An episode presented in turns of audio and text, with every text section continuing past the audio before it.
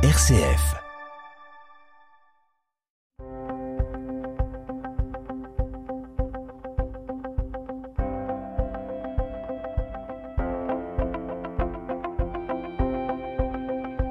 RCF Isère, les histoires du Dauphiné. Claude Muller et Annie Franco. Bonjour Claude. Bonjour Annie.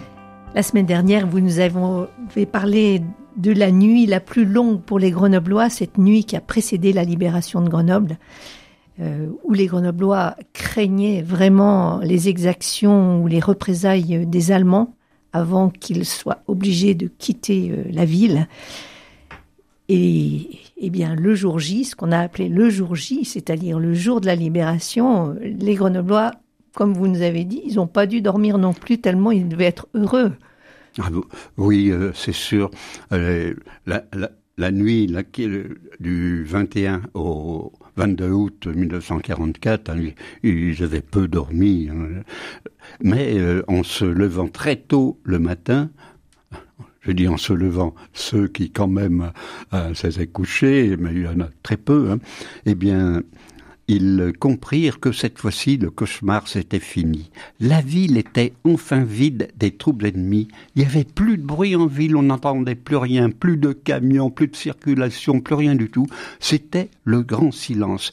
Et hein, ils pouvaient enfin respirer l'air pur de la liberté, les Grenoblois, plein poumon. Et ce jour tant attendu depuis si longtemps, ce jour pour lequel tant de patriotes avaient versé héroïquement leur sang, était enfin arrivé. Ils respiraient tous grâce au travail des résistants quand même, dont oh vous nous avez beaucoup parlé la semaine dernière, bien entre sûr, autres. Bien sûr, ils étaient ivres de joie, les Grenoblois. Et si les sections B insurrectionnelles de Georges Boissapin occupaient déjà la plupart des points stratégiques de Grenoble, dès 5 heures du matin, les habitants de la tronche avaient été réveillés en sursaut. Les maquisards pénétraient dans la ville en chantant la Marseillaise. Et c'était ceux de euh, la compagnie de Chartreuse. Et la compagnie Stéphane entrait de son côté à Grenoble pour par les quais de l'Isère. Ses membres portaient au bras gauche le brassard à tête de mort des maquis du Grésivaudan. Voilà, tous les maquisards euh, ah se sont concentrés sur ah Grenoble. Ah oui, se sont concentrés pour célébrer ça. Pour célébrer avec les Grenoblois, pour euh, célébrer cette liberté tant attendue. Hein. Et très tôt le matin, les maquisards, ils étaient partout. À la gare de Grenoble, ils ont pu mettre la main juste à temps sur un train euh, complet de ravitaillement qui s'apprêtait à partir pour l'Allemagne. J'ai fait remettre à l'intendance qui fit une une euh, distribution parmi la population, m'a déclaré un, un résistant, euh, parce que ce, train, il était plein, plein de, de ravitaillement, mais et, il était largement distribué aux Grenoblois qui, qui, ont été très, très contents. Hein. C'est vrai, c'est Boissapin qui, euh, qui s'est occupé de, de ce train et il a pu euh, constater euh, très vite euh, que le drapeau tricolore flottait sur tous les édifices publics. Ah, se souvenait-il, c'était un délire indescriptible dans les rues de plus en plus noires de monde. Quelles heures intenses de bonheur. La libération de Grenoble s'est faite pratiquement sans bataille et l'ennemi avait fui parce qu'il avait peur d'y laisser les plumes. Et c'est vrai que les explosions de joie partout furent inouïes. Après euh, tant d'années d'angoisse et de souffrance, surtout la dernière, après tant de privations et de malheurs, ce fut une matinée indescriptible. On se connaissait pas, mais on s'embrassait. Comme on toutes les images de la libération, c'est ça. Hein. et, et tous, on chantait ensemble, m'a déclaré Georges Bossapin. Euh, drapeau tricolore et guirlandes jaillissaient des fenêtres. Ils avaient été confectionnés avec des morceaux de chiffon trouvés ici et là. Mais les Grenoblois, euh, depuis quelque temps, euh, tout ce qui était bleu ou rouge ou blanc, des petits morceaux de tissu, ils faisaient des drapeaux de toutes dimensions. On va s'en servir et on, on, va le faire savoir. Ils se préparaient à la libération. j'espère qu'on a, on a applaudi les résistants aussi, parce que c'est quand même eux qui ont fait le travail. Oui, ben bien sûr. Les Grenoblois applaudissaient à tout rompre les jeunes combattants des maquis en tenue leur hétéroclite. Ils étaient armés de Moser et de fusils de chasse. Certains, euh, certains même avaient des, pioches ou des, massues. s'en servaient pas, j'espère. Et oui. Et les uns portaient des casques, d'autres des bérets. Les uns arboraient des pantalons euh, souvent en triste état, les autres des shorts euh, délavés, et certains pénétraient en ville juchés sur des camions, d'autres suivaient euh, en traction, à bicyclette ou encore à pied. Et c'est vrai que les différentes organisations de la résistance ralliaient le grand gymnase municipal où elles installèrent leur permanence.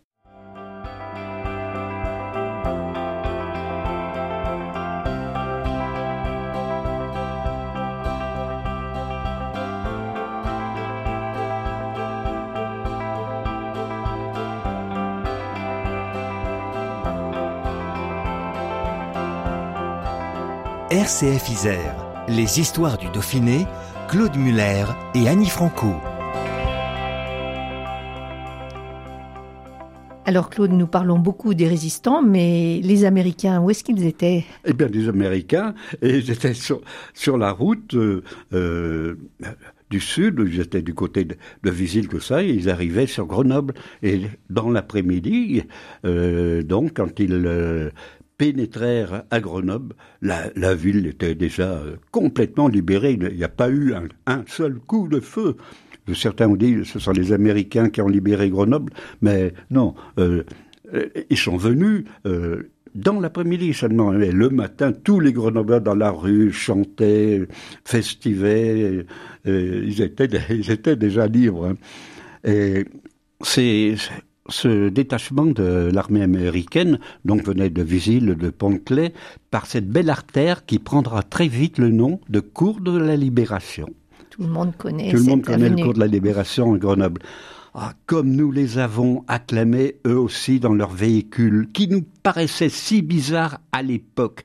Des jeeps et des GMC, on n'en avait jamais vu. Tout le monde ne se pressait autour d'eux, on leur porter à boire des femmes, leur offraient des fleurs.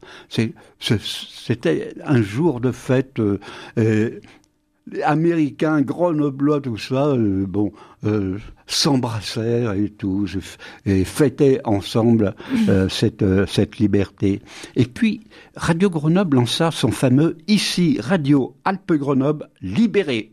Alors, Là, tout le monde redescendait dans les rues pour clamer sa joie dans une liesse débordante, délirante. Et la résistance dauphinoise avait bien fait son travail, en harcelant sans cesse l'occupant, en lui portant des coups très durs, en l'affaiblissant. Elle avait ainsi ouvert les portes de la ville aux troupes alliées. Alors, on voit bien ce qui s'est passé à Grenoble, parfait, là, ça y est, la ville était libérée. Est-ce qu'on peut dire pour autant que les alentours de Grenoble étaient libérés aussi le sud, oui, euh, les Américains, euh, les troupes américaines avaient passé, mais au, nord, absolument pas. Hein. Euh, Grenoble libérée, c'était un atout important, mais d'autres villes et villages de l'Isère restaient encore sous le joug de l'oppresseur, et d'autres combats acharnés attendaient soldats et maquisards, d'un côté en direction de Giers, du Grésivaudan et de la Savoie, où s'illustra notamment le maquis du Grésivaudan, et de l'autre côté en direction de Vorep et de Lyon. Dans le nord de l'Isère, l'ennemi allait être pris en tenaille. Les hommes du secteur 3 des maquis, qui s'étendaient des Chambarans et au bas Grésivaudan, qui avaient libéré Romans, fonçaient sur Beaurepaire au coude à coude avec le 6e BCA reconstitué et le 11e cuir. Et grâce à la seule action des résistants locaux, Bourgoin et Jallieu s'étaient libérés le 23 août, c'est-à-dire le lendemain de Grenoble, avant que Vienne et Lyon puissent respirer à leur tour le grand air de la liberté les 1er et 3 septembre.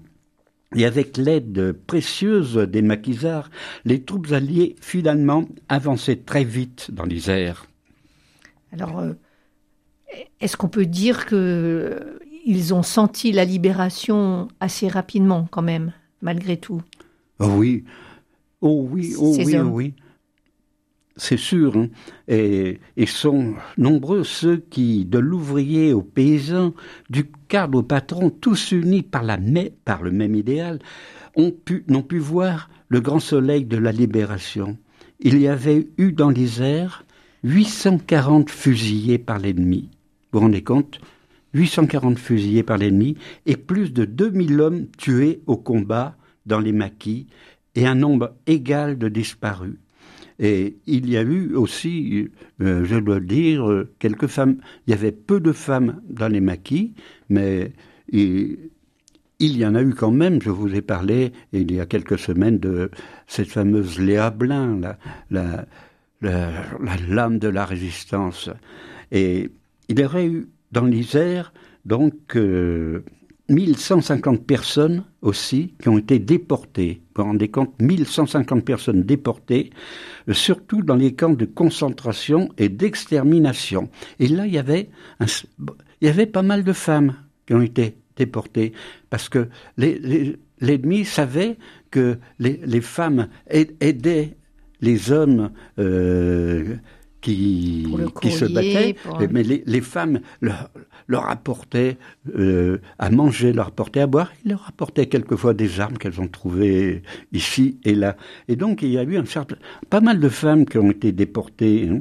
et qui ne sont pas forcément revenues. Oh oui, alors la moitié de toutes les personnes déportées, la moitié, vous vous rendez compte, n'est pas revenue. Sont morts dans des conditions affreuses dans des camps. Euh, j'aurai l'occasion de vous en parler dans quelques semaines. J'ai eu quelques témoignages. C'est quelque chose d'atroce, d'épouvantable. Mais alors pour tout le monde, là, euh, quelle était belle cette liberté tant attendue. Hein. Mais à quel prix a-t-elle été obtenue? Et Si le, jour, la libération, si tout le monde euh, fêtait tout ça, mais on s'est rappelé très vite, hélas, il y en a qui sont partis, qui auraient bien voulu voir ce jour-là. Ceux qui ont été lâchement abattus, lâchement euh, lynchés par l'ennemi. Euh, c'est épouvantable. Et le lendemain, le surlendemain de la libération, on a beaucoup pensé à tous ceux qui avaient laissé leur vie pour la, la, liberté de la France. C'est ce que nous verrons la semaine prochaine en parlant des lendemains de la libération, justement. Merci beaucoup, Claude, pour cette évocation. À la semaine prochaine. Au, revoir, revoir, Annie.